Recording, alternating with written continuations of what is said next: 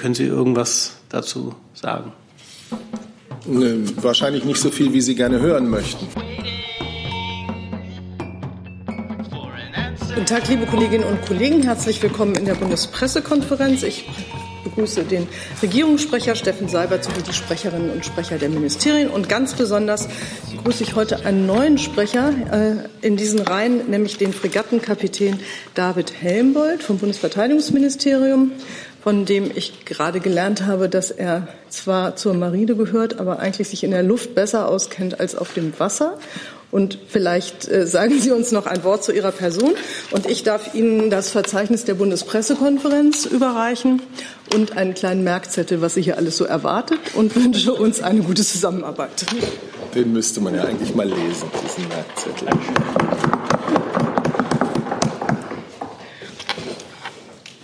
Ja, schönen guten Morgen. Mein Name ist David Helmbold und ich bin Marinefliegertechniker.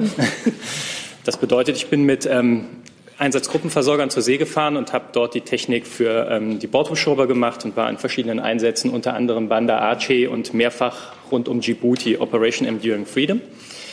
Inzwischen bin ich im Pressereferat des BMVG eingesetzt, seit ein, anderthalb Jahren, und zwar als Sprecher Generalinspekteur. Ich freue mich, heute hier zu sein und auf die weitere Zusammenarbeit. Vielen Dank. Hey, liebe UnterstützerInnen, hier ist Thilo. Es gibt was Neues. Wir haben eine neue Bankverbindung. Wie ihr wisst, gibt es Junge Naiv ja nur dank eurer finanziellen Unterstützung. Wir sind nicht kommerziell, wir machen keine Werbung. Wenn ihr uns also per Überweisung, entweder einmalig oder jeden Monat per Dauerauftrag Geld zukommen lasst, ist es super wichtig, dass ihr ab sofort unsere neuen Kontodaten nutzt. Diese findet ihr in der Beschreibung. In Sachen PayPal hat sich nichts geändert. Also, danke vorab und jetzt geht's weiter. Jetzt habe ich bei den Kollegen mehrere Themen einge eingesammelt äh, bei meinem kleinen, meiner kleinen Anfangsrundtour. Das, was mir am meisten genannt worden ist, ist das Thema Terrorzelle. Und Frau Reber hat dazu das Wort. Wenn Sie das Mikro nehmen ja, vor sich danke. gerne. Danke. Äh, am Freitag, ich weiß jetzt nicht, wer antwortet, ich glaube, das Innenministerium. Äh, am Freitag wurden ja zwölf Personen festgenommen, zwölf Männer. Äh, bisher wissen wir nicht so viel weiter darüber. Wie ist denn der Stand der Dinge und wie geht es weiter? Danke. Äh, zum Stand der Dinge äh, kann ich Ihnen äh, mitteilen, dass der Generalbundesanwalt diese Ermittlungen führt und dass, dass nicht das BKA beauftragt worden ist, sondern das Landeskriminalamt Baden-Württemberg mit der Durchführung der Ermittlungen. Das BKA war, Bundeskriminalamt war am Rande ähm, im Rahmen seiner Zentralstellenfunktion ähm, beteiligt. Ansonsten kann vielleicht das BMJV weiterhelfen. Ja, vielen Dank für die Frage. In der Tat, also was jetzt das konkrete Ermittlungsverfahren anbelangt und den Stand der Ermittlungen, dazu kann ich von dieser Stelle aus nicht ähm, Auskunft geben. Da ähm, möchte ich Sie bitten, sich an den, die Pressestelle des Generalbundesanwalts eben zu wenden, der die Ermittlungen führt. Vielleicht darf ich ganz kurz nur noch hinzufügen. Ich denke, wir haben auch Anlass, allen, die an diesen Ermittlungen beteiligt sind, die dann zum Zugriff geführt haben, allen Behörden, äh, die daran beteiligt waren, äh, ganz herzlich zu danken. Das zeigt nämlich, dass unsere Sicherheitsbehörden wachsam und aufmerksam sind in der, Beförder in der äh, Bekämpfung jeder Form von Extremismus und natürlich jeder Form von terroristischer Bedrohung. Weitere Fragen dazu? Herr Jessen. Herr Grünewälder, ähm, ist das Auftreten einer solchen Gruppe überraschend fürs BMI oder haben Sie eigentlich damit gerechnet?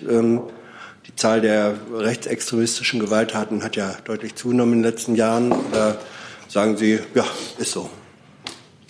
Ich kann das ähm, bestätigen oder dem zustimmen, was der Regierungssprecher gesagt hat. Das ist ein Zeichen dafür, dass diese Ermittlungen nun ähm, erfolgreich geführt worden sind, dass die Sicherheitsbehörden wachsam sind. Der Bundesinnenminister hat ähm, bereits im letzten Oktober mit seiner äh, Kollegin Lamprecht ein Maßnahmenpaket gegen Rechtsextremismus und Hasskriminalität vorgestellt, auch nach den schrecklichen Anschlägen im letzten Jahr. Äh, da sind äh, verschiedene Maßnahmen enthalten gewesen, die zum Teil bereits umgesetzt worden sind, äh, zum Beispiel Richtung Waffengesetz, die sich ganz konkret auf dem Weg befinden, zum Beispiel das Netzwerkdurchsetzungsgesetz, ähm, die Änderungen dazu, die das Kabinett wahrscheinlich diese Woche beschäftigen wird. Und dazu zählte auch, dass die Behörden ähm, aktiver und auch noch aufmerksam, noch aktiver werden sollten. Verschiedene Maßnahmen hier auf den Weg gebracht worden sind zur Stärkung des Bundeskriminalamtes, seiner Zentralstellenfunktion. Und man sieht an diesem dem äh, Ermittlungserfolg, äh, dass das bereits wirkt. Zusatz. Äh, Zusatz. Ähm, es gibt die These, dass eine Berichterstattung über solche äh, Sachen, auch Festnahmen am Ende äh, auch zu Nachahmeraktionen führen kann. Haben Sie irgendwelche Erkenntnisse darüber? Befürchten Sie das? Dazu habe ich keine Erkenntnisse, kann ich nichts zu sagen. Jetzt habe ich Frau Münch dazu als nächstes. Oder nee, dann habe ich äh, dann Herrn Strack, bitte, Entschuldigung.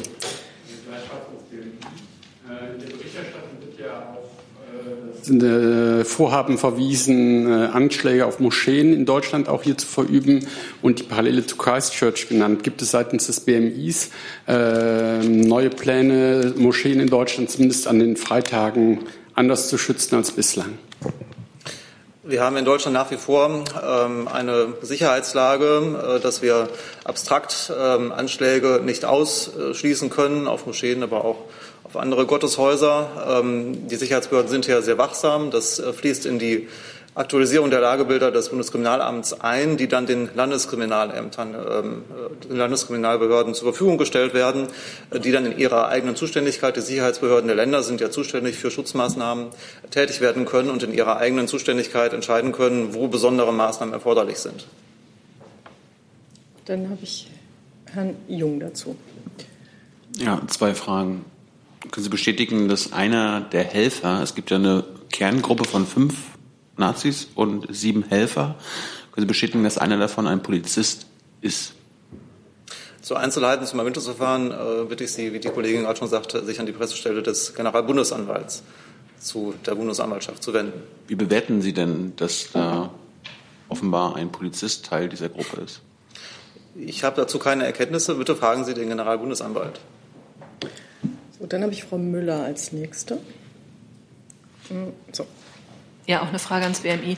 Herr Grünewälder, ähm, können Sie uns was dazu sagen? Ähm, einer der Männer war ja offensichtlich als rechtsextremistischer Gefährder eingestuft. Können Sie entweder zum konkreten Fall sagen, was das genau hieß, äh, was Beobachtung und so weiter angeht? Falls Sie das nicht sagen können, würde ich gerne noch mal äh, sozusagen unabhängig von diesem Fall erfahren. 53 rechtsextreme Gefährder sind es ja wohl, wenn ich es richtig lese. Wie mit denen umgegangen wird, wie viele davon werden wie genau beobachtet?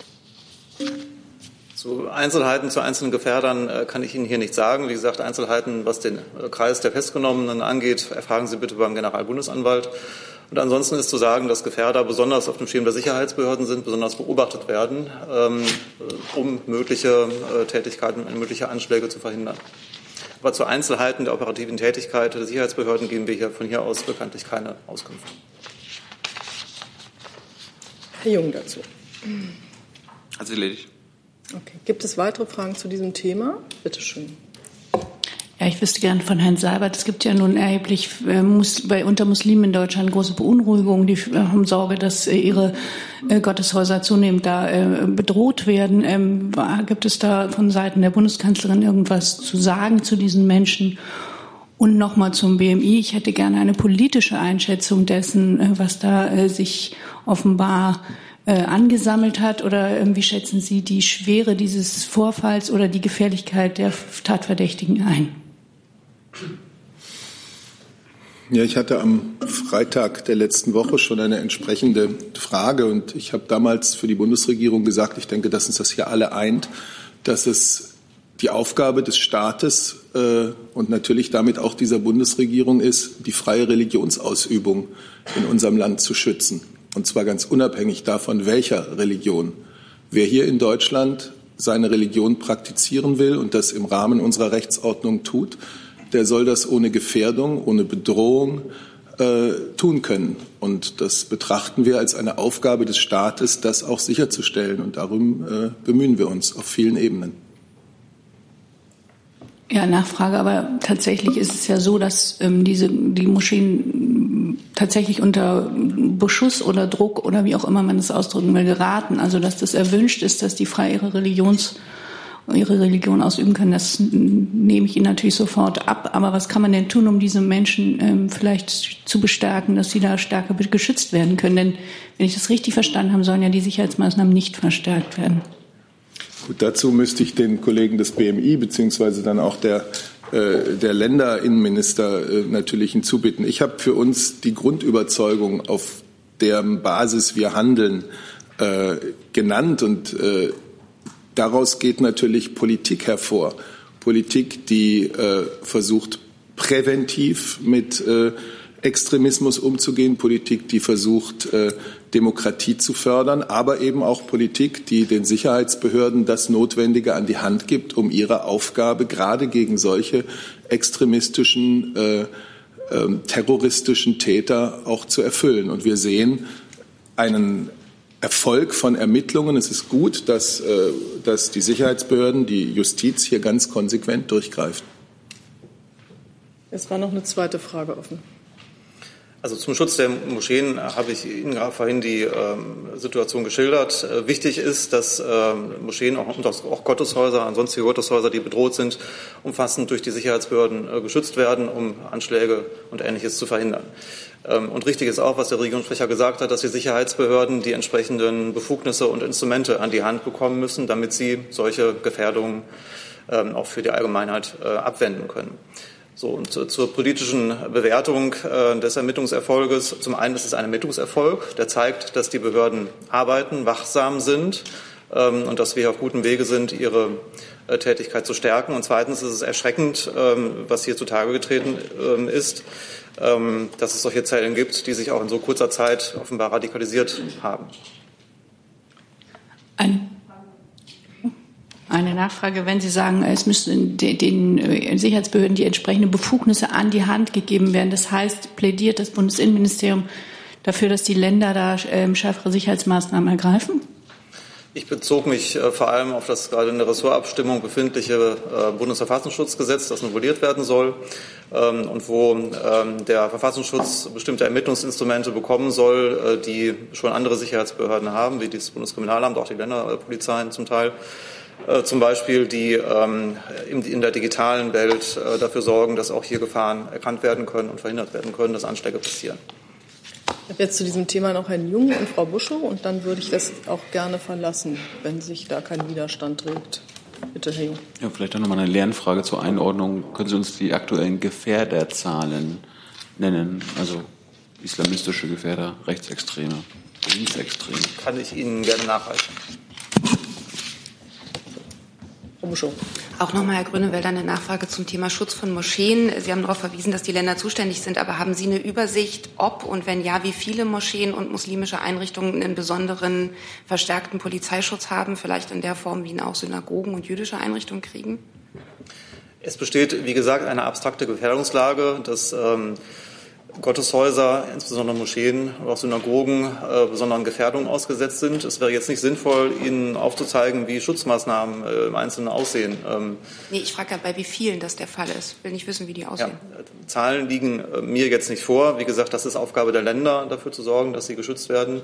Äh, diese Gotteshäuser müssen Sie vor Ort nochmal nachfragen. Äh, ich kann Ihnen Zahlen hierzu jetzt keine sagen. Gut. Dann wechseln wir das Thema. Frau Münch hatte das Thema Coronavirus aufgerufen. Ja, genau, eine Frage wahrscheinlich ans AA. Immer mehr Staaten holen ihre Leute von der Diamond Princess, diesem Kreuzfahrtschiff, auf dem der Virus ausgebrochen ist. Ist das auch für die Deutschen geplant? Und falls ja, ähm, wo sollen die dann in Quarantäne kommen? Ja, am Wochenende sind zwei deutsche Passagiere auf dem Schiff Diamond Princess positiv auf das Coronavirus getestet worden. Beide befinden sich in einem Krankenhaus auf dem Festland, äh, sind aber derzeit wohlauf und haben nach eigenen Angaben äh, keine Symptome. Unsere Botschaft in Tokio steht mit ihnen auch in Kontakt. Und wir stehen natürlich auch zu den verbliebenen Deutschen an Bord äh, des Schiffs in Kontakt. Nach jetzigem Stand gibt es unter den Deutschen dort keine weiteren Erkrankten. Ähm, ich kann Ihnen außerdem sagen, dass in diesen Minuten im Auswärtigen Amt der Krisenstab der Bundesregierung tagt ähm, und sich auch mit den Fällen der Deutschen auf den Kreuzfahrtschiffen Diamond Princess und MS Westerdam befasst. Unsere Botschaften in Tokio und Phnom Penh sind da ebenfalls zugeschaltet. Äh, zugeschaltet. Ähm, und bei dieser Krisenstabssitzung geht es nicht zuletzt auch darum, dass alle Betroffenen, die das wünschen, möglichst bald nach Deutschland zurückkehren können ähm, und um die Frage, ob dazu Unterstützung der Bundesregierung äh, äh, notwendig sein wird. Zu dieser Frage stehen wir auch in Kontakt zu unseren europäischen Partnern, die auch Landsleute vor Ort haben. Das ist der aktuelle Diskussionsstand. So, jetzt habe ich das Gesundheitsministerium. Also ich kann das noch äh, ergänzen äh, in dem Punkt, äh, wenn also die, ähm, äh, die Rückkehrer ähm, deutschen Boden betreten, dann findet ein normales Verfahren statt. Also die, die äh, Behörden der die Gesundheitsbehörden vor Ort äh, kümmern sich dann um die Quarantänebedingungen. Äh, und es gibt Überlegungen, weil es eben äh, sozusagen äh, um Rückkehrer handelt, die ja auch ihren Wohnsitz in Deutschland haben, äh, sozusagen keine zentrale äh, äh Unterbringung davor zu sehen, sondern äh, eine, eine Quarantäne im häuslichen Umfeld. Gibt es dazu weitere Fragen? Bitte schön. Ich würde nur noch mal zur Klarstellung. Das heißt, es kann entweder Deutschland kann möglicherweise da Passagiere zurückholen oder man würde das den Europäer, also als Gemeinschafts-Europa-Aktion. Das wird gerade im Krisenstab besprochen. Habe ich Sie da richtig verstanden? Ja, ich habe gesagt, es wird besprochen, ähm, dass wir möchten, dass die Deutschen, die das wünschen, die Möglichkeit haben, nach Hause zurückzukehren. Und es wird auch die Frage besprochen, ob es erforderlich sein wird, dass es da eine Unterstützung von Seiten der Bundesregierung dabei gibt. Und darüber sprechen wir auch mit den europäischen Partnern. Aber diese grundsätzliche Bereitschaft ist da damit gegeben. Wie gesagt, wir besprechen im Moment, was erforderlich sein wird. Und wir besprechen auch mit den europäischen Partnern, wie man es, falls es erforderlich ist, gemeinsam lösen kann. Gibt es weitere Fragen zum Coronavirus? Das sieht mir nicht so aus. Ähm, dann habe ich Frau Müller mit einem von zwei Themen. Ja. Ähm, hätte eine kurze Frage zum Thema äh, Gesetzentwurf Elterngeld, äh, der jetzt in die Ressortabstimmung gegangen ist. Ähm, würde da gerne wissen, was sich denn eigentlich ändern soll und ähm, auch wie es mit den Kosten aussieht von dem, was da jetzt geplant ist. Ja, vielen Dank für die Frage. Es ist richtig, ähm, dass wir an einer Reform des Elterngeldes arbeiten. Ähm, übrigens äh, einer der beliebtesten und bekanntesten Familienleistungen überhaupt und äh, auch der größte Einzelposten im Etat des Familienministeriums. Ähm, die Ressortabstimmung ist eingeleitet worden und ähm, heute auch die Länder- und Verbändebeteiligung. Den Referentenentwurf können Sie sich im Übrigen auch dann ab heute Nachmittag bei uns auf der Webseite selber anschauen und sich ein Bild davon machen. Ähm, es ist in der Berichterstattung auch schon im Wesentlichen äh, sind die, äh, Kernpunkte angesprochen worden. Wir wollen die Partnerschaftlichkeit stärker fördern. Ähm, das ist ein Ergebnis der Evaluation, ähm, auf deren Basis wir das Elterngeld reformieren wollen. Also die äh, Flexibilität für die Eltern erhöhen, indem wir Arbeitszeitregelungen und den Partnerschaftsbonus verändern. Und außerdem wollen wir mehr Rücksicht auf Eltern in besonderen Situationen nehmen ähm, auch hier durch bessere Regelungen und weniger Bürokratie. Zum Beispiel Eltern von äh, besonders frühgeborenen Kindern äh, sollen einen zusätzlichen Elterngeldmonat erhalten. Das gibt ihnen mehr Zeit, um sich in einer besonderen Situation um ihr Kind zu kümmern. Wie gesagt, Einzelheiten finden Sie im Referentenentwurf, den wir heute Nachmittag online stellen. Einmal noch die Frage, mit was für Kosten rechnen Sie und ist da die Finanzierung eigentlich geklärt? Also gibt es dafür dann, ich, ich nehme an, dass es mehr kosten wird als das, was Sie bisher was bisher an Leistungen gezahlt wird? Also kommt das Geld dann extra ähm, aus, dem, aus irgendwelchen Töpfen von Olaf Scholz oder müssen Sie das aus dem eigenen Etat bezahlen? Und äh, inwieweit ist denn das mit der Union schon alles durchgeklärt? Also ich könnte mir vorstellen, keine Ahnung, dass es da doch noch auch Streitpunkte gibt, zum Beispiel was die Topverdienergrenze angeht oder so.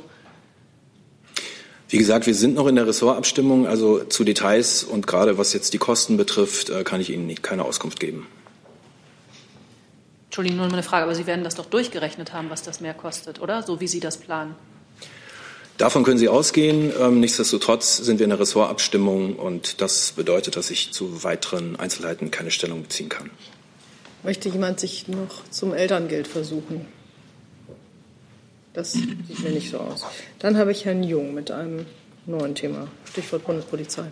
Ja, es geht äh, um die besondere Gebührenordnung der Bundespolizei, Herr Grünewälder. Da ist jetzt bekannt geworden, dass die Bundespolizei für erstmalige Platzverweisungen ca. 89 Euro einkassieren darf, für Identitätsverstellung 53 Euro, für Anordnung von Gewahrsam 74 Euro, für erkennungsdienstliche, erkennungsdienstliche Behandlungen 60 Euro und den Vollzug des Gewahrsams pro angefangener Viertelstunde 6,51 Euro. Können Sie uns erklären, wie man auf diese Gebühren kommt?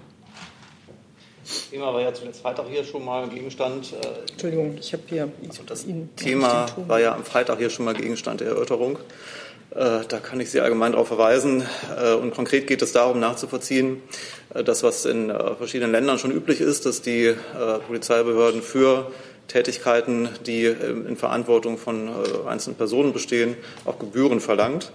Ähm, das sind nicht Personen, die ähm, der allgemeinen Gefahrenabwehr dienen, sondern das sind, das sind ähm, Vorgänge, die hervorgerufen werden durch das äh, Tätigwerden Einzelner, durch Gesetzesverstöße, äh, die fahrlässig oder grob fahrlässig äh, passiert sind. Also es geht ja nicht darum, dass äh, Ausweise kontrolliert worden sind, äh, sondern es geht darum, dass ähm, für ähm, äh, dem Einzelnen zurechenbare Sicherheitsleistungen Gebühren erhoben werden. Das ist ein ganz normaler Vorgang. Wie gesagt, das ist in Ländern schon üblich ähm, und soll hier die Allgemeinheit nicht belasten.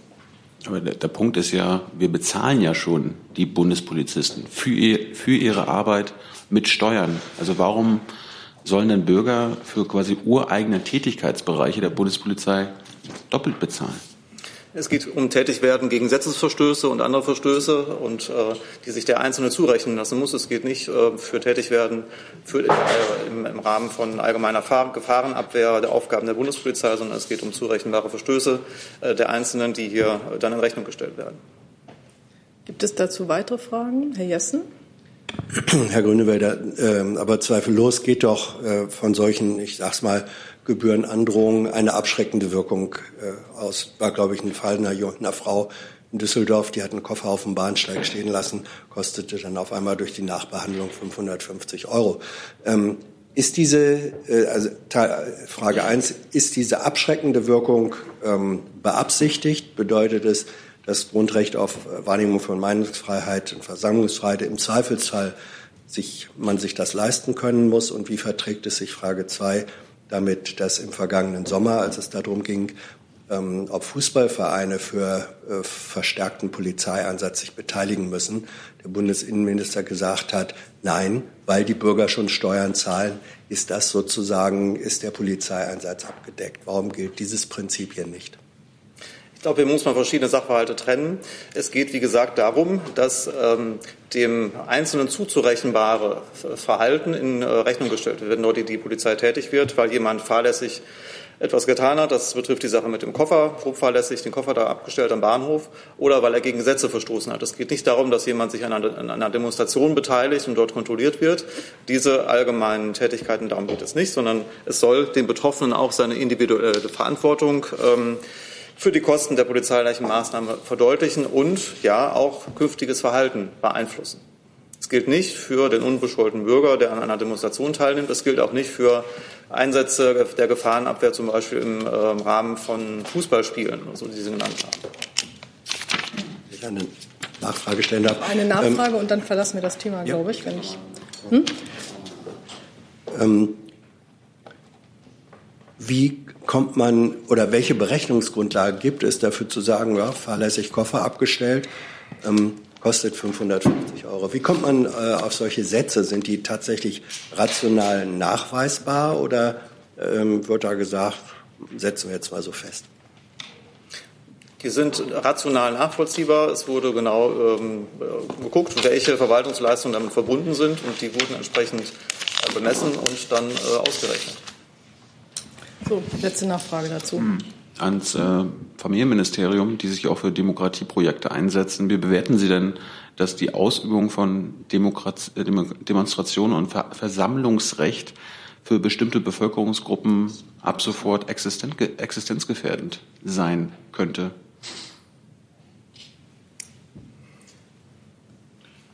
Ähm, dazu kann ich Ihnen keine Bewertung abgeben. Können, können Sie das nachreichen? Das werde ich tun, ja. Und der Grüne Wälder wird auch jedes Blatt Papier dem Bürger oder der Bürgerin berechnet? Also Jung, ich habe Ihnen ja gerade versucht zu erklären, dass es nicht für ähm, tätig für Teilnahme an Demonstrationen gilt, für allgemeine Polizeiansätze, die im Rahmen der allgemeinen Risikovorsorge oder der Gefahrenabwehr passieren, sondern dass äh, ein spezielles äh, Verhalten von Personen vorhergehen muss, Fahrlässigkeit oder e Verstoß gegen Gesetze. Es geht eben gerade nicht um unbescholtene Bürger, die an Demonstrationen teilnehmen. Wir verlassen jetzt das Thema. Die nächste Frage hat Herr Warwick mit einer Frage zum Internationalen Strafgerichtshof. Warwick RT, die Bundesregierung hat am Freitag erklärt, dass aus ihrer Sicht der ICC oder der Internationale Strafgerichtshof in Den Haag nicht zuständig sei, sich mit mutmaßlichen Menschenrechtsverbrechen Israels gegen Palästinenser in den besetzten Gebieten der Westbank, Gaza und Ostjerusalem zu befassen. Da würde mich interessieren, sieht die Bundesregierung denn eine alternative internationale Institution, die sich mit diesem Themenfeld befassen kann? Ja, vielleicht darf ich einmal den Hintergrund erklären. Die Bundesregierung hat die Erklärung der Anklagebehörde des Internationalen Strafgerichtshofs vom 20. Dezember letzten Jahres zum Abschluss der vorläufigen Ermittlung zur Situation in Palästina, äh, so ist der Titel äh, dieser, äh, dieser Erklärung, und die Befassung der Vorverfahrenskammer nach Artikel 19.3 des Römischen Statuts zur Kenntnis genommen. Die Vorverfahrenskammer hat mit Entscheidung vom 28.01.2020 die Vertragsstaaten des Römischen Statuts eingeladen, sich im Wege der sogenannten Amicus Curiae am Verfahren zu beteiligen. Dieser Einladung kommt die Bundesregierung als guter Freund und Unterstützer des Gerichtshofs gerne nach und hat zunächst einen Antrag auf Zulassung zur Abgabe einer schriftlichen Stellungnahme gestellt. Sie kennen ja unsere langjährige und beständige Position, dass wir eine, zwei, äh, eine verhandelte Zwei-Staaten-Lösung und damit das Ziel eines unabhängigen, demokratischen und lebensfähigen Staats Palästina unterstützen. Unser Ziel bleibt es, die Grundlage der Zwei-Staaten-Lösung zu erhalten, und Deutschland trägt als wichtiger bilateraler Geber auch zum Aufbau eines zukünftigen palästinensischen Staates im Rahmen einer zwischen den Konfliktparteien verhandelten Zwei-Staaten-Lösung bei. Ein palästinensischer Staat und die Festlegung territorialer Grenzen können erst durch direkte Verhandlungen zwischen Israelis und Palästinensern erreicht werden. Aktuell ist noch keine Staatlichkeit Palästinas gegeben, welche aber eine Voraussetzung für die Gerichtsbarkeit des Internationalen Strafgerichtshofs wäre. Diese Rechtsauffassung werden wir auf Einladung des Gerichts darlegen. Und es geht uns dabei auch darum, einer Politisierung des Gerichtshofs entgegenzutreten. Eine Bewertung der Inhalte des Verfahrens geht damit nicht einher. Ich hatte ja gefragt, welche, ob die Bundesregierung eine alternative Institution sieht oder sagt sie, mutmaßliche Menschenrechtsverbrechen gegen Palästinenser können von keiner, keiner Form von internationaler Strafgerichtsbarkeit zumindest mal besprochen werden. Also ich habe Ihnen dargestellt, wie unser, unsere Auffassung ist äh, gegenüber den vorliegenden ähm, Vorermittlungen beim Internationalen Strafgerichtshof. Die Bundesregierung unterstützt den Internationalen Strafgerichtshof. Äh, war einer der, Deutschland war einer der Länder, die maßgeblich zur Errichtung äh, dieser Institution beigetragen hat. Ähm, und deswegen unterstützen wir ihn auch heute in der Wahrnehmung seiner Aufgaben. Eine kurze Nachfrage. Aber Herr Benzuda, der ICC-Staatsanwalt, hat ja davon gesprochen, dass er die Basis sieht für Ermittlungen. Jetzt sagen Sie sozusagen, diese Ermittlungen können nicht fortgeführt werden aus anderen völkerrechtlichen Erwägungen. Aber was heißt das in der Endkonsequenz, dass Menschenrechtsverbrechen in der Westbank, in Gaza in keinster Form von der internationalen Gemeinschaft aufgegriffen werden können, strafrechtlich gesehen? Also der Internationale Strafgerichtshof hat noch keine Entscheidung getroffen zu seiner Zuständigkeit äh, für dieses Verfahren. Er hat die Mitgliedstaaten eingeladen, ähm, ihre Positionen dazu darzulegen, und genau das planen wir auch zu tun. So, jetzt geht's weiter. Ich habe noch sehr viele Themen auf der Liste. Ne? Wenn wir jetzt nur eine Verständnisfrage. Also Palästina ist ja Teil dieses Strafgerichtshofs. Israel muss ja nicht Teil sein, um strafverfolgt zu werden. Also ich verstehe jetzt nicht, äh, wo das Problem aus Ihrer Sicht sein soll. Das Problem ist, dass Palästina aus Sicht der Bundesregierung kein Staat ist und daher die Grundlage fehlt für eine Zuständigkeit des Internationalen Strafgerichtshofs. Aber aus Sicht anderer Staaten ist es ja schon ein Staat. Sie haben sich ja nur entschieden, Palästina nicht anzuerkennen. Wie gesagt, der Internationale Strafgerichtshof selbst ähm, befasst sich mit der Frage, ob er hier eine Zuständigkeit sieht. Und er hat seine Mitgliedstaaten dazu eingeladen, ähm, ja, sich im Wege dieses Amicus Curiae-Verfahrens ähm, daran zu beteiligen. Und in diesem Rahmen legen wir unsere Rechtsauffassung dar die im Übrigen auch nicht neu ist und Ihnen allen bekannt. So, jetzt ist Herr, der Kollege von Reuters mit einem neuen Thema dran. Frage an, ähm, Frage an das Finanzministerium. Ähm, heute sind ja Gespräche in Brüssel zur Finanztransaktion, Finanztransaktionssteuer. Ähm, ich wollte mal hören, was Sie sich davon erwarten und wie optimistisch Sie da sind, dass man da eine Einigung findet.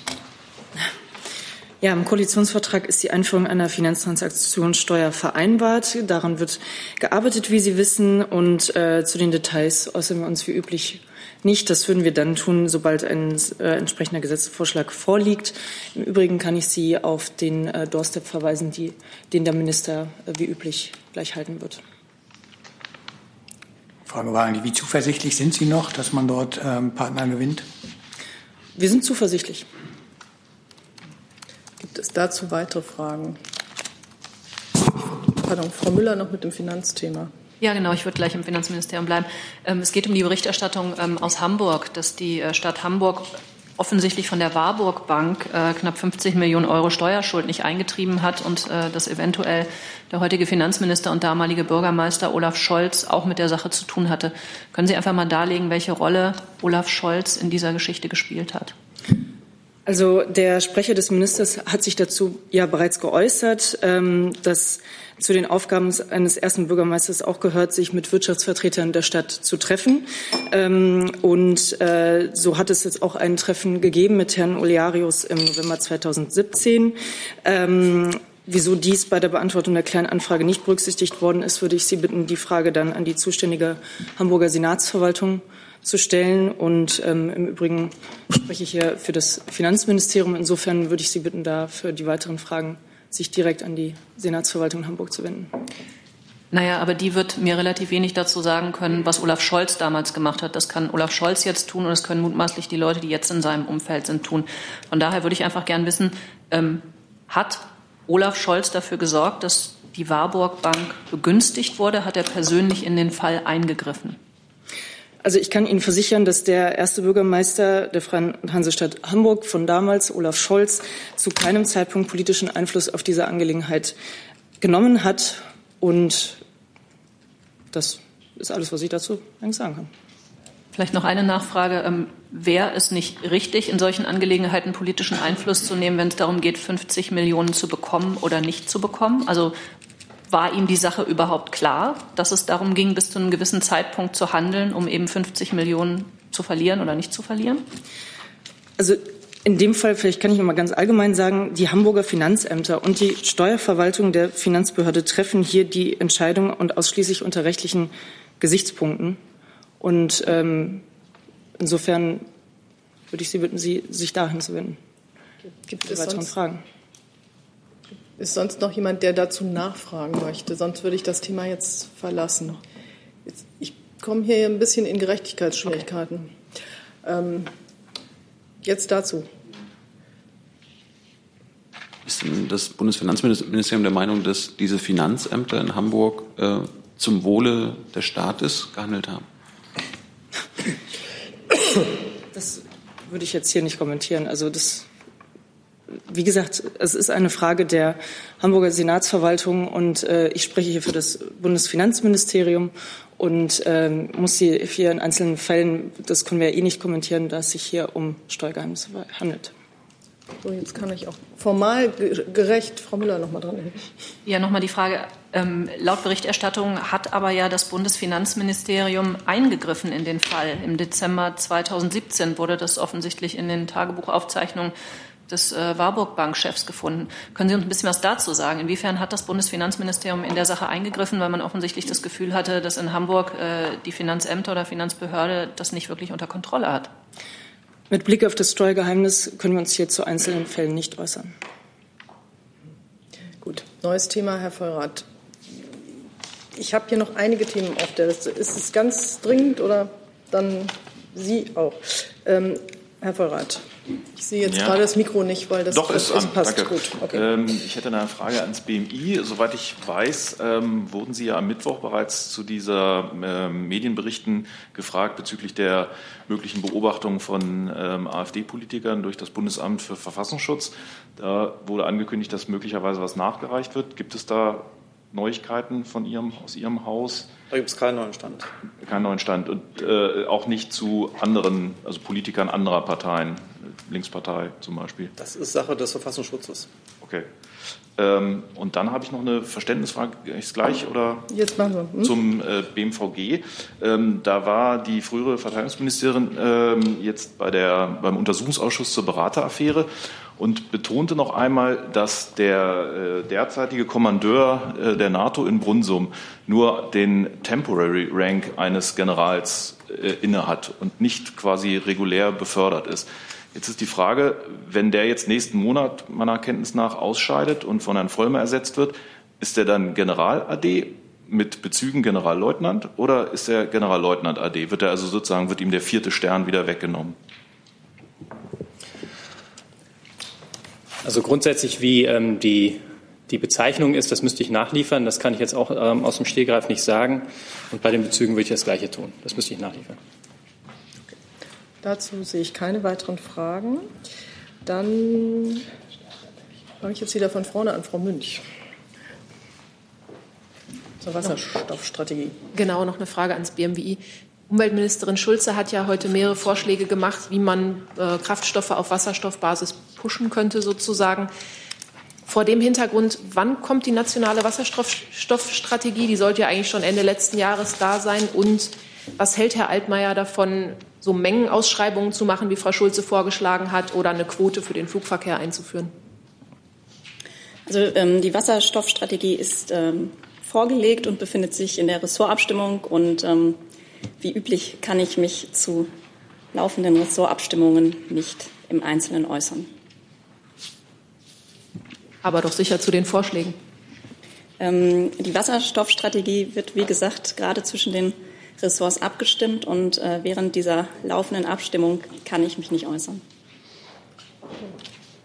Sonst sehe ich dazu keine Fragen. Dann habe ich Herrn Warwick noch mal zur Münchner Sicherheitskonferenz.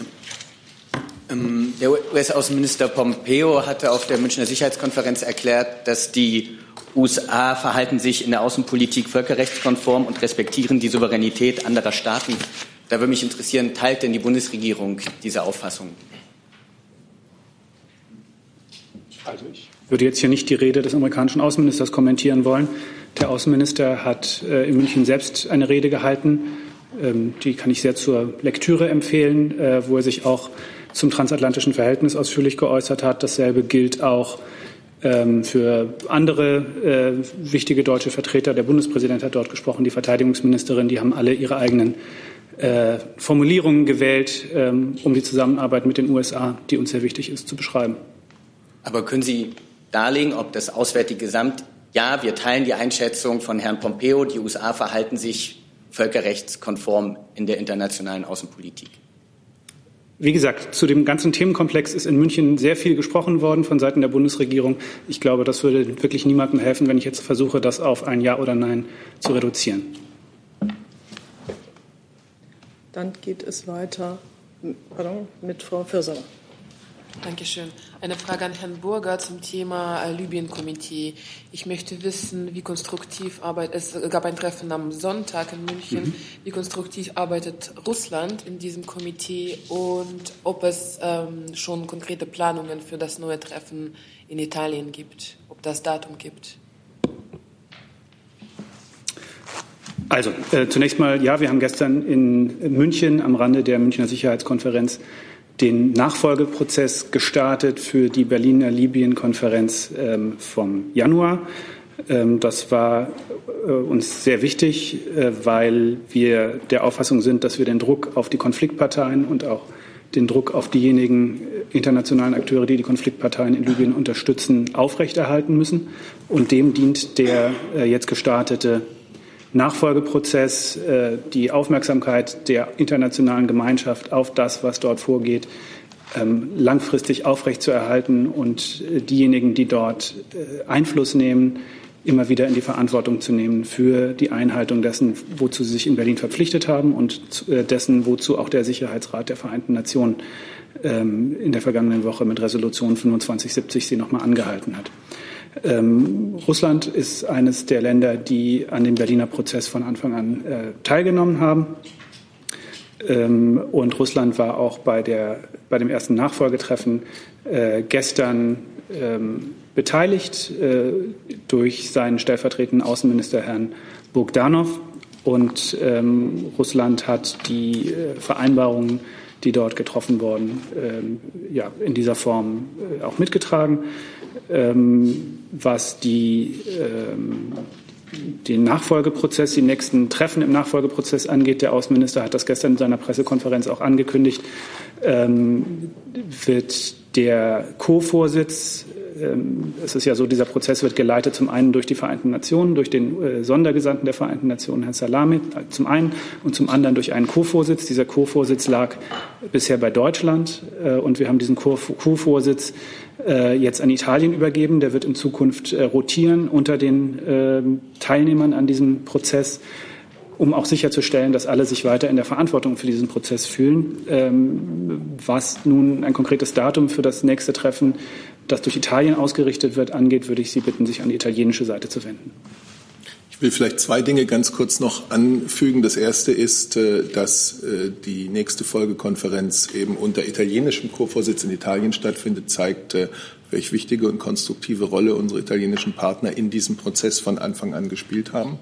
Und das Zweite, was ich gerne sagen würde, ist letzte Woche schon darüber gesprochen worden. Morgen soll ja, äh, soll ja es zu einer zweiten Gesprächsrunde im 5 plus 5 Militärkomitee äh, Format äh, gehen in Libyen, also dieses Format, wo fünf Vertreter der Seite Sarraj und fünf Vertreter der Seite Haftar aufeinandertreffen.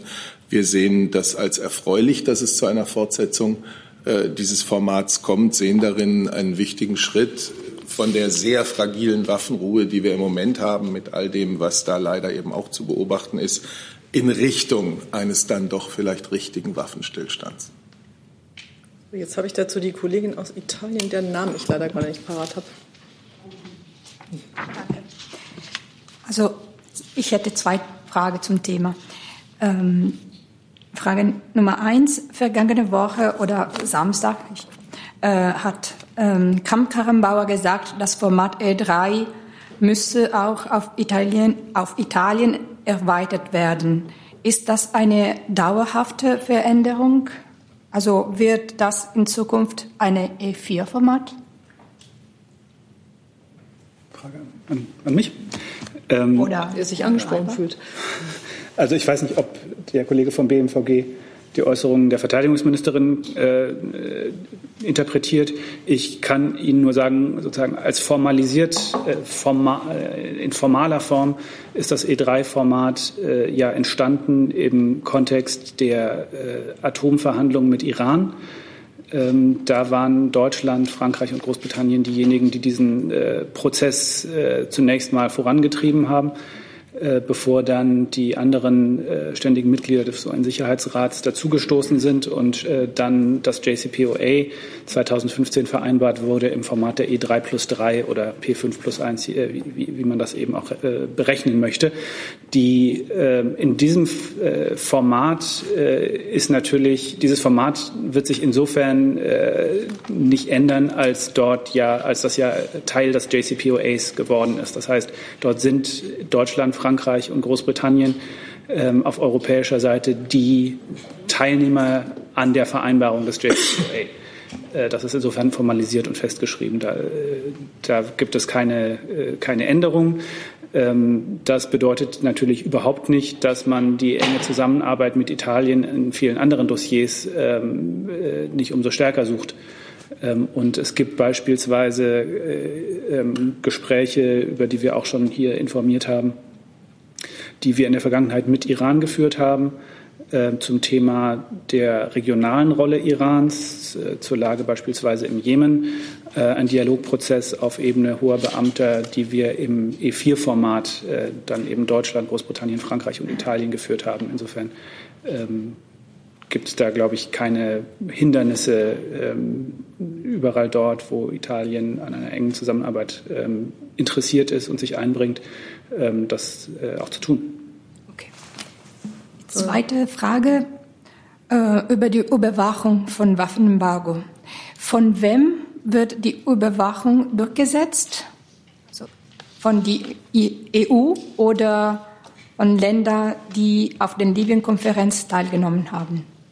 Ich weiß, dass es eine hypothetische Frage ist. Aber nee, das ist überhaupt keine hypothetische Frage. Das Waffenembargo ist ja ein Waffenembargo des äh, Sicherheitsrats der Vereinten Nationen. Okay.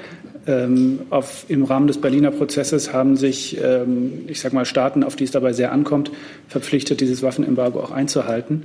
Ähm, aber formal äh, die Aufsicht über dieses Waffenembargo, die Definition über dieses Waffenembargo hat der Sicherheitsrat und der Sicherheitsrat hat sich ähm, einen Sanktionsausschuss gegeben, der die Aufgabe hat, äh, diese Einhaltung auch äh, zu, äh, zu überprüfen. Es gibt dort ein Panel of Experts, was regelmäßig Berichte zur Einhaltung und Umsetzung dieses Waffenembargos ähm, veröffentlicht. Im Moment laufen und auch heute beim Rat der EU-Außenminister Diskussionen darüber, welchen Beitrag die Europäische Union leisten kann zu dieser Überwachung. Das ist schon in der Vergangenheit Teil des Mandats der EU-Mission Sophia äh, im Mittelmeer gewesen, neben dem Kampf gegen, ähm, gegen das Schlepperunwesen. Ähm, und heute steht ähm, auf der Tagesordnung der Außenminister die Frage, ähm, ob die Europäische Union darüber hinaus ähm, zusätzliche Beiträge anbieten kann für die Überwachung des Waffenembargos. Aber es bleibt ein Waffenembargo des UN-Sicherheitsrats und die Verantwortung dafür bleibt bei den Vereinten Nationen. Es ist übrigens auch gestern intensiv darüber gesprochen worden, dass natürlich auch andere äh, regionale Organisationen, insbesondere auch die Afrikanische Union, äh, Bereitschaft signalisiert hat, sich äh, an der Umsetzung der Beschlüsse von Berlin aktiv zu beteiligen. Und das ist äh, auch sehr zu begrüßen. Jetzt habe ich einen Jungen dazu. Noch? Sie sagten gerade so schön, Staaten, auf die es ankommt, die auch am Tisch gesessen haben, die das Waffenembargo äh, mitbeschlossen haben. Äh, können Sie uns die nennen, die sich an dieses auch halten? Also die nicht nur das beschlossen haben, sondern sich auch daran halten? Also der Berliner Prozess ist ja so konzipiert, dass die Staaten, die bisher in Libyen Einfluss nehmen, an den Tisch gebracht worden sind, um sie in die Pflicht zu nehmen, eine Unterstützung der Konfliktparteien in Zukunft äh, zu unterlassen. Und ähm, dazu wichtige Vertreter der internationalen Gemeinschaft, die ebenfalls ein Interesse daran haben, diesen Friedensprozess zu befördern, Nachbarstaaten, die in besonderem Maß davon betroffen sind, dort mit am Tisch zu haben. Ähm, insofern ähm, ja, äh, ist es kein Zufall, dass dort eben genau die Staaten am Tisch sitzen, die äh, in Libyen Einfluss nehmen. Ähm, was die konkreten ähm, Berichte über Verstöße gegen das Waffenembargo angeht, kann ich Sie auch verweisen auf die Berichte des Panel of Experts des Sicherheitsrats. Ähm, der hat das Mandat, über solche Verstöße im Namen des Sicherheitsrats auch zu berichten. Danach habe ich ja nicht gefragt. Ich wollte ja wissen, wer sich nach Ihren Erkenntnissen an dieses Embargo hält, dieser Staaten. Und äh, Sie haben selbst, die Bundesregierung hat nach parlamentarischen Anfragen selbst angegeben, 1,3 Milliarden Euro im Jahr 2019 an Beteiligte des Libyenkrieges, äh, also waffenmäßig exportiert zu haben. Allein eine Milliarde an die Seite von Herrn Haftar. Ähm, Gibt es da jetzt ein Umdenken bei der Bundesregierung? Also kann die Bevölkerung, können wir davon ausgehen, dass im Jahr, Jahr 2020 kein Staat mehr, der eine der beiden Seiten in Libyen unterstützt, mit Waffen beliefert werden? Also dass diese Zahl auf Null geht? Ja, ich, also ich würde vielleicht einmal kurz, weil Sie die Formulierung gerade so gewählt haben, wie ich sie sehr irreführend finde, sagen, es gibt natürlich keine Waffenlieferungen aus Deutschland an Herrn Haftar oder an gesagt. irgendeine der Parteien. Naja, Sie haben gesagt, an die Seite von Herrn Haftar. Und das finde ich persönlich, ähm, wenn man für diejenigen von uns, Ihren Zuschauern und unseren Zuschauern, die den Kontext nicht kennen, kam mir das irreführend vor. Wenn Sie das nicht so empfunden haben, dann, dann sind wir da offensichtlich unterschiedlicher Auffassung. Ähm, ja, zu Rüstungsexportgenehmigungen ähm, kann ich Ihnen ähm, nur das sagen, was wir hier an dieser Stelle äh, immer sagen. Ich kann da äh, zu, zu einzelnen Vorgängen äh, keine Auskünfte geben. Ich kann Ihnen sagen, dass wir natürlich äh, Verstöße gegen ein UN-Waffenembargo extrem ernst nehmen, sehr, sehr alarmierend finden und dass solche Erkenntnisse natürlich auch in zukünftige Genehmigungsentscheidungen einfließen. Ähm, ich möchte auch vielleicht zur Einordnung sagen, dass wenn man äh, die Berichte, die es gibt über ähm, Waffenschmuggel nach Libyen ähm, äh, verfolgt, dort äh, äh, jedenfalls äh, quantitativ ähm, der ganz über, die ganz überwiegende Menge des Materials, von dem dort berichtet wird, aus chinesischer, russischer oder anderer Produktion stammt. Ähm, also ich möchte auch dem Eindruck entgegenwirken, dass in Libyen äh, maßgeblich mit deutschen Waffen gekämpft wird. Das ist nicht die Realität. Aber haben Sie Erkenntnisse darüber, dass deutsche Waffen im Libyenkrieg gelandet sind? Also uns liegen aktuell keine Erkenntnisse vor, dass äh, in diesem Sinne Endverbleibserklärungen äh, verletzt worden wären. So, jetzt hat das Wort Herr Delfs, der schon fast eine Stunde auf seine Meldung wartet. Ja, ja Zeit. ähm, ja, neues Thema und zwar, ähm, äh, Herr Seibert, ich wollte mal zu den EU-Haushaltsberatungen fragen, wo die Kanzlerin ja jetzt am Donnerstag an dem EU-Gipfel teilnimmt. Da hat es ja am vergangenen Freitag schon einen Entwurf gegeben vom EU-Ratspräsidenten. Meine erste Frage wäre, ob das für die Kanzlerin äh, eine, eine gute Grundlage ist für, für die Verhandlungen am Donnerstag. Und dann noch zweite Frage. Hm, da gab es ja Berichte Ende letzter Woche auch, dass äh, die Kanzlerin kompromissbereit sei bei diesen 1,0 Prozent und möglicherweise äh, doch äh, bereit wäre, mehr zu zahlen, wenn gleichzeitig eine Haushaltsumschichtung stattfinden würde. Können Sie irgendwas dazu sagen? Ne, wahrscheinlich nicht so viel, wie Sie gerne hören möchten. Äh, der Präsident des Europäischen Rates, Charles Michel, hat ja letzte Woche oder in den letzten Wochen eine ganze Reihe von Gesprächen geführt und seine Vorstellungen vorgelegt für das, was man eine Verhandlungsbox nennt, für eine Einigung auf den mehrjährigen Finanzrahmen. Ein solches Gespräch äh, hat er auch äh, mit der Bundeskanzlerin in der vergangenen Woche geführt. Ich gehe wie üblich jetzt nicht auf Einzelheiten äh, dieses Gesprächs ein. Es gibt heute übrigens auch einen allgemeinen ähm, Austausch beim Rat für allgemeine Angelegenheiten in Brüssel über dieses Thema.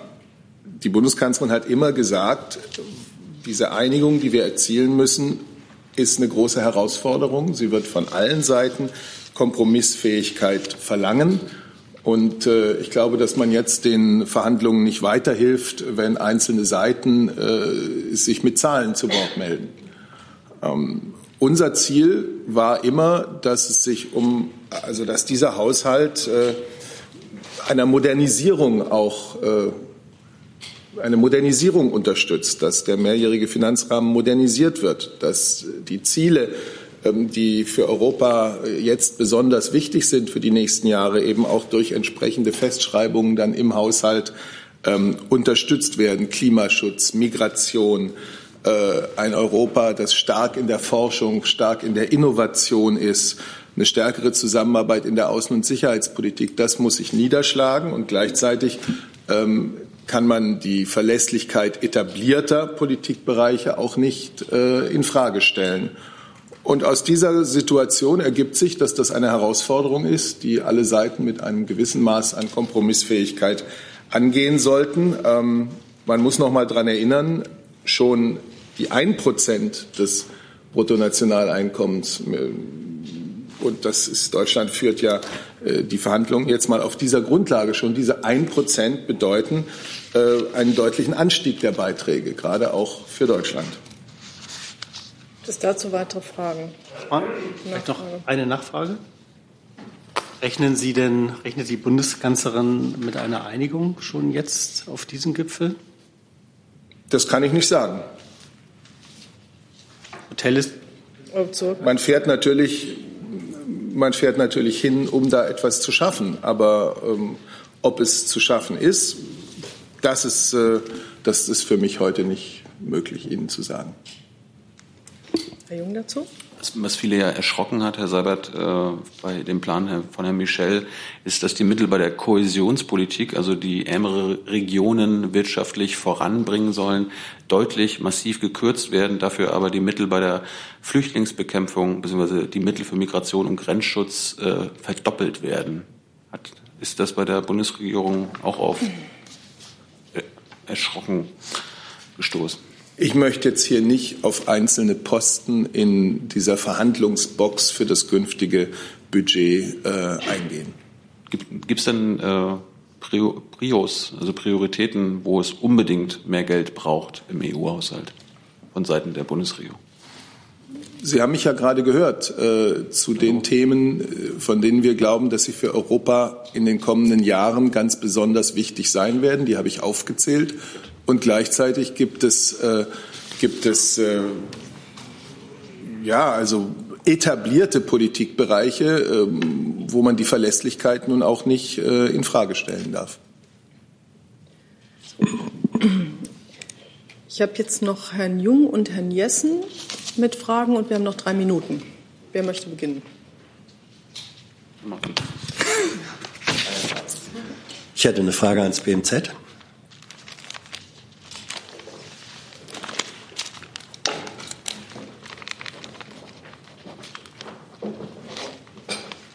Drei zwanzig. Es ist Nachspielzeit jetzt. Äh, Herr Rock, das BMZ gilt seit äh, 1. Januar dieses Jahres als das erste klimaneutrale Ministerium. Ähm, und Sie schreiben oder Ihr Minister sagt, äh, sei erreicht worden, erstens durch Reduzierung von Klimagasausstoß, zweitens durch Kompensation. Ähm, Frage eins: Wie sieht die Kompensation aus? Wie können Sie uns versichern, dass das nicht eine, sagen wir Etikettenangelegenheit ist? Und Frage zwei, ähm, die geht vielleicht an Herrn Seibert. Ähm, ist das ein singuläres Projekt äh, oder ist das, ist das ein Ziel oder ein Plan, äh, dass sämtliche Ministerien in einem überschaubaren Zeitraum klimaneutral sein sollen und werden? Also für die Kompensation von, äh, Klima von, von klimaschädlichen Emissionen gibt es ja etablierte Standards und äh, Verfahren und äh, nach denen werden natürlich auch die, die Emissionen, die bei uns noch anfallen, kompensiert. Ähm, Insofern ist das auch äh, verlässlich. Äh, zu der zweiten Frage, die Sie gestellt haben. Das BMZ ist jetzt das erste Ministerium, das klimaneutral ist. Es ist aber natürlich äh, unser Ziel oder unser Wunsch, dass wir als Vorbild dienen, nicht nur für die Bundesregierung, sondern auch für Institutionen, Firmen auch auf allen anderen Ebenen. Dafür hat der Minister ja auch die Allianz für Entwicklung und Klima gegründet, die äh, Unternehmen, Behörden, Verbände dabei unterstützt, sich selber klimaneutral zu stellen. Ja, auf den Weg größerer Nachhaltigkeit ähm, haben sich alle Ministerien gemacht. Das BMZ macht jetzt noch mal einen Schritt weiter Klimaneutralität und ich kenne mehrere Häuser, mein kleines Bundespresseamt inklusive, das sich beim BMZ sehr genau erkundigt hat, wie sie das, äh, wie sie das machen und das jetzt prüft, äh, wie man damit selber umgehen kann. Ähm, auch das BMU wird in diesem Jahr klimaneutral werden. Da bekommt es vor allem darauf an, dass man zuerst guckt, wo kann man vermeiden und erst das, was ähm, nicht vermieden werden kann, dann kompensiert. Entscheidend ist da auch, die richtigen Weichen zu stellen, dass wir ähm, dann am Ende auch komplett klimaneutral werden und dann auch ohne Kompensation auskommen. Ähm, auf dem Weg dahin hat die Bundesregierung sich für 2030 das Ziel gesetzt, ähm, komplett klimaneutral zu werden. Dazu bauen wir bei uns gerade eine Koordinierungsstelle auf. Ähm, das ist, der, dieser Beschluss ist Teil des Klimaschutzprogramms 2030. Wenn ich noch nachfragen darf, welche Rolle spielt das BMW in dieser Strategie? Wie weit äh, sind Sie da selbst? Ähm, Deutschland möchte ja auch über das Wirtschaftsministerium gern internationaler Vorreiter sein. Also das äh, BMWI arbeitet äh, bereits seit mehreren, mehreren Jahren äh, kontinuierlich in der Verbesserung seiner Umwelt- und Klimabilanz. Ähm, angefangen von der Umstellung auf äh, E-Mobilität bei den Dienstwagen, ähm, baulichen Maßnahmen, die Nutzung von erneuerbaren Energien äh, bei der Energieversorgung und aber auch allgemein bei Beschaffungen für den ähm, Bürobetrieb. 2019, also im vergangenen Jahr, haben wir zudem die Einführung des Umweltmanagementsystems EMAS begonnen. Ähm, das hat das Ziel, die Klima- und Umweltbilanz ähm, weiter zielgerichtet und effektiv zu verbessern. Und ähm, Erster Schritt ist dann die Erhebung standortbezogener Daten, um daraus noch konkreter filtern zu können, welche weiteren Maßnahmen ähm, auf dem Weg zur Klimaneutralität erforderlich sind. Können Sie sagen, wann Sie klimaneutral sein werden? Da kann ich Ihnen heute noch äh, keinen festen Zeitpunkt nennen. Herr Warwick, Sie wollten dazu auch noch fragen? Ja. Kurze Verständnisfrage ans BMZ. Wenn Sie sagen, diesen Status erstes klimaneutrales Ministerium, bezieht sich das ausschließlich auf das Ministerium oder auch auf die sehr flugintensive Tätigkeit ihrer Vorfeldorganisation GIZ. Also ist die GIZ damit eingeschlossen in diesem Status klimaneutral oder? Das bezieht sich jetzt nur auf äh, die Arbeit des Ministeriums an sich, nicht auf die Vorfeldorganisationen. Herr Jung? Eine kurze Frage äh, ans BMWI und äh, ans Familienministerium zu, zu, den Frauenquoten im Vorstand. Wie bewerten Sie denn die Vorschläge der Ministerin, dass mindestens eine Frau Pflicht sein soll bei, bei Vorständen von Börsenunternehmen mit mehr als 2000 Mitarbeitern und mindestens vier Vorstandsmitgliedern? Und ich würde gerne vom Familienministerium wissen, warum Sie denn da nur eine Frau fordern. Das ist doch dann immer noch unfair. Also, äh, das ist dann doch immer noch unfair, wenn 25 Prozent Pflicht sein soll. Warum fordern Sie denn bei mindestens vier Mitgliedern im Vorstand nicht mindestens zwei? Also uns ähm, liegt bislang kein äh, konkreter Vorschlag vor ähm, aus dem Ministerium, den wir prüfen werden. Sobald dies der Fall ist, ähm, werden wir das natürlich tun und uns dann innerhalb der Ressortabstimmung einbringen. Die eine Sache ist ja die Wirtschaft, die andere Sache ist aber auch, und das ist im Koalitionsvertrag geregelt, ähm, die Vorbildfunktion der öffentlichen Hand. Und ähm, hier setzt sich äh, Minister Altmaier ähm, kontinuierlich für die Vorbildfunktion ein in seinem eigenen Haus. Er geht das engagiert an bei der Personalpolitik, um die Gleichstellung von Frauen und die Erhöhung des Frauenanteils in Führungspositionen zu erreichen. Ähm, der Frauenanteil beispielsweise bei äh, Neubestellungen seit dem Amtsantritt von Herrn Altmaier liegt bei 55 ähm, Prozent. Der Frauenanteil in Führungspositionen innerhalb des BMWI ähm, hat sich in den letzten Jahren kontinuierlich gesteigert.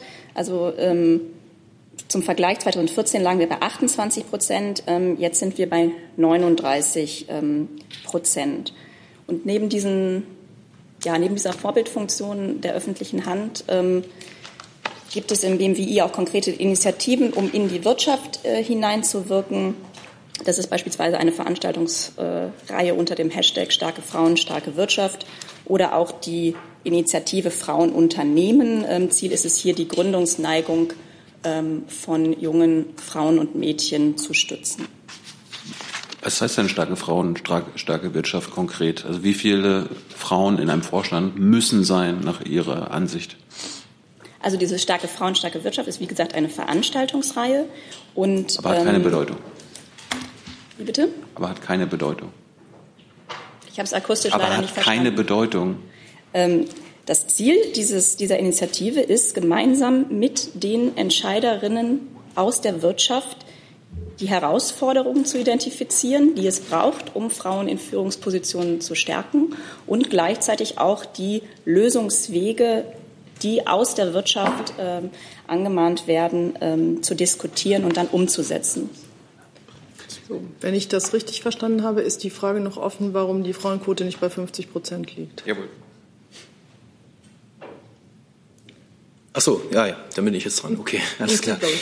Ähm, ja, es ist richtig, dass die Ministerin äh, heute nochmal Stellung ähm, bezogen hat ähm, zu unseren Plänen für eine Novellierung des Führungspositionengesetzes. Ähm, übrigens ähm, gemeinsam mit dem BMJV äh, treiben wir das voran.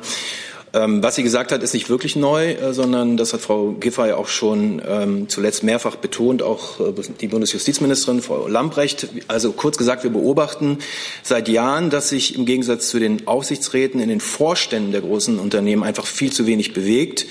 Ähm, also, dass sich allenfalls dann im Schneckentempo, dass es vorangeht und dass wir mit dem Prinzip der Freiwilligkeit, das da herrscht, nicht vorankommen.